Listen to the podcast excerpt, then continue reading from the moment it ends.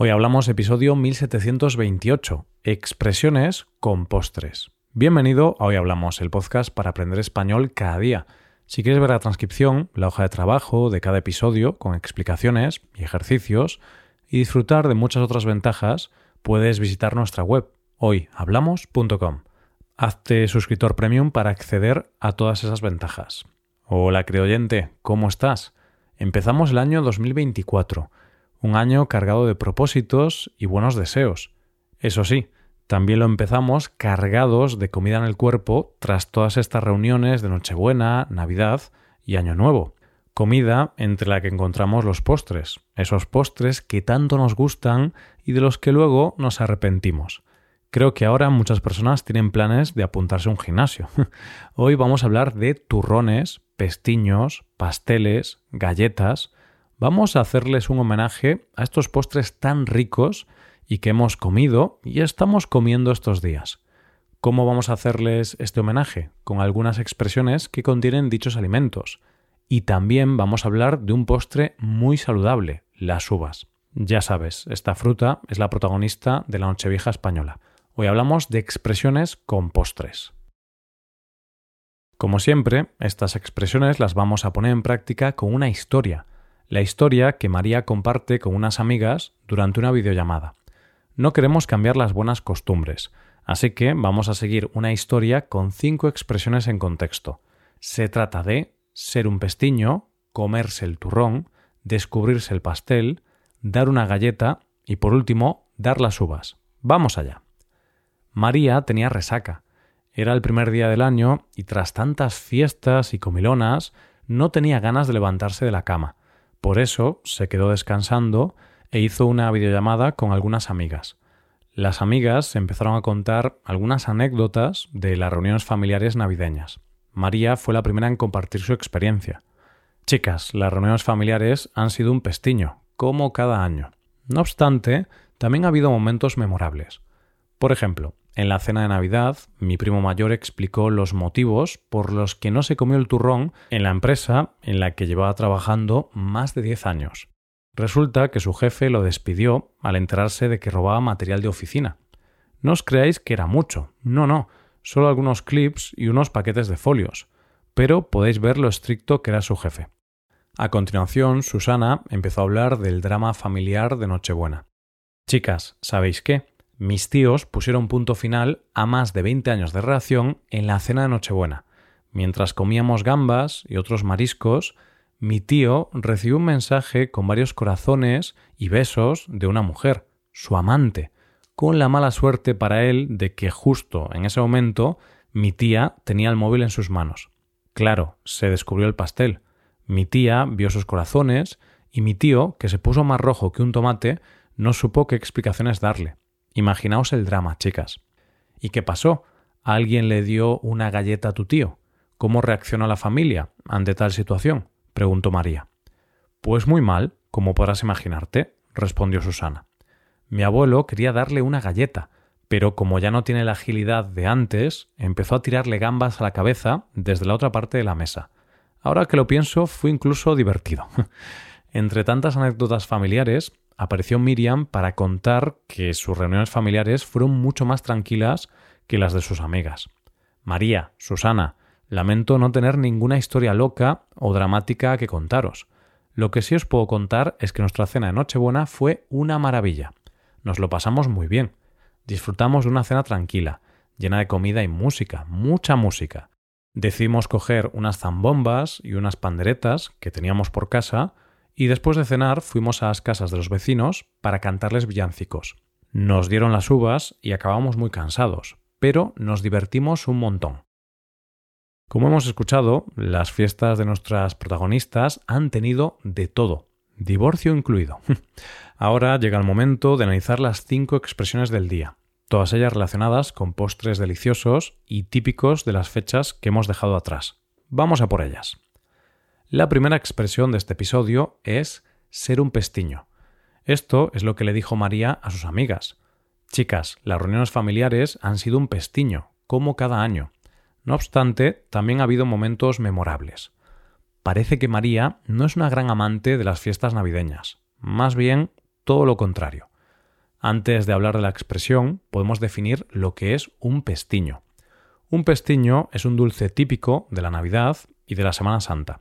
Básicamente es un dulce hecho de masa de harina y frito en abundante aceite. Y como puedes imaginarte, está muy rico, pero no es muy saludable. Aparte del uso más literal, se utiliza la palabra pestiño para hablar de una persona o cosa pesada o aburrida. En este caso, a María le parece que las fiestas navideñas son un pestiño, es decir, son unas fiestas muy aburridas. Piensa ahora en las compras navideñas. Esas compras que muchos hacemos con la intención de comprarles regalos a nuestros seres queridos. Es bonito comprar regalos, pero es menos bonito hacer colas interminables en los centros comerciales. Podemos decir que esas colas son un gran pestiño. Dejamos los pestiños a un lado para pasar a hablar de otro dulce navideño muy típico en España. Seguro que tienes en la cabeza el postre estrella de estas fechas, el turrón. Hablamos de la expresión comerse el turrón. María contó la siguiente historia. En la cena de Navidad, mi primo mayor explicó los motivos por los que no se comió el turrón en la empresa en la que llevaba trabajando más de 10 años. Resulta que su jefe lo despidió al enterarse de que robaba material de oficina. No vamos a hablar del material que robaba el primo de María, pero sí que antes de hablar de la expresión quiero contarte alguna curiosidad de este dulce navideño. Resulta que en estas fechas se producen más de 80 millones de tabletas. El sector del turrón genera cerca de 500 millones de euros, generando alrededor de 7.000 empleos. No está mal para un dulce que comemos casi únicamente en Navidad, ¿verdad? Dicho esto, volvamos a la expresión comerse el turrón. Se dice que una persona se come el turrón si logra permanecer en un puesto de trabajo pasadas las Navidades. En caso contrario, si lo despiden, significa que ha perdido su trabajo muy pronto, incluso antes de llegar a Navidad. Esta expresión se escucha mucho en relación con trabajos inestables, que suelen tener un alto riesgo de despido. Por ejemplo, los entrenadores de fútbol.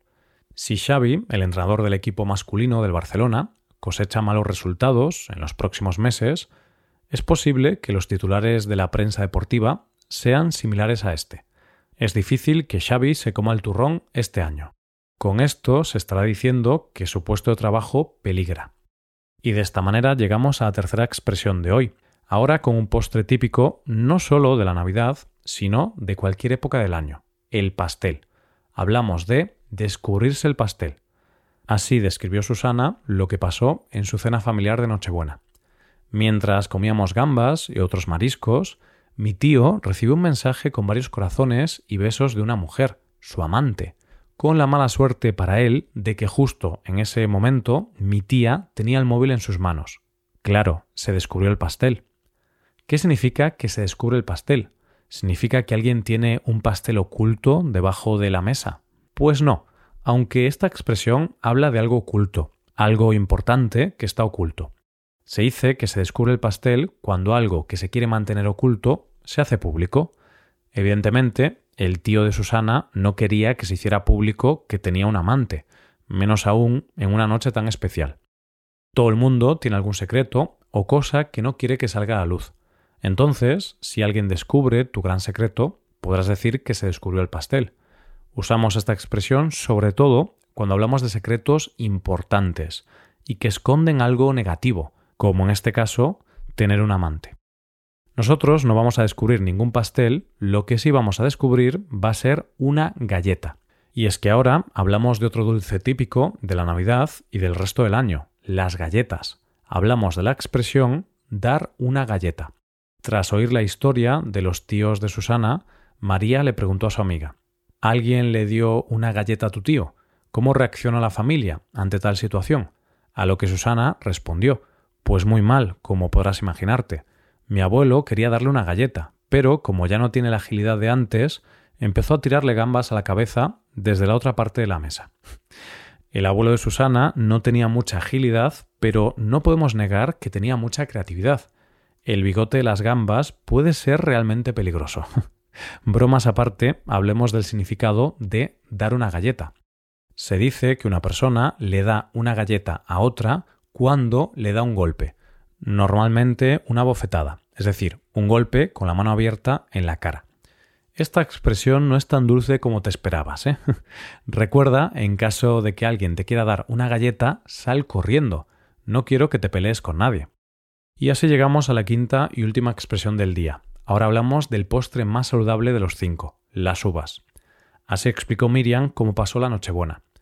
Decidimos coger unas zambombas y unas panderetas que teníamos por casa y después de cenar fuimos a las casas de los vecinos para cantarles villancicos. Nos dieron las uvas y acabamos muy cansados, pero nos divertimos un montón. A Miriam y a sus familiares les dieron las uvas, lo que significa que acabaron la fiesta muy tarde.